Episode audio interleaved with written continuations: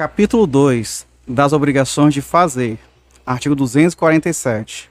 Incorre na obrigação de indenizar perdas e danos o devedor que recusar a prestação a ele só imposta ou só por ele execuível. Artigo 248. Se a prestação do fato tornar-se impossível sem culpa do devedor, resolver-se-á a obrigação. Se por culpa dele, responderá por perdas e danos. Artigo 249. Se o fato puder ser executado por terceiro, será livre ao credor mandá-lo executar à custa do devedor, havendo recusa ou mora deste, sem prejuízo da indenização cabível.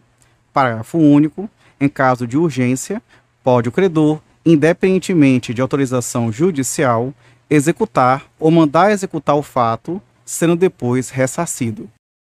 Capítulo 3 da obrigação de não fazer. Artigo 250.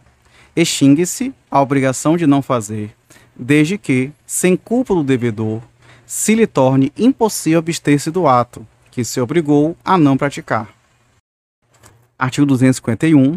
Praticado pelo devedor o ato a cuja abstenção se obrigara, o credor pode exigir dele que o desfaça, sob pena de se desfazer à sua custa, ressarcindo o culpado perdas e danos. Parágrafo único. Em caso de urgência, poderá o credor desfazer ou mandar desfazer, independentemente de autorização judicial, sem prejuízo do ressarcimento devido.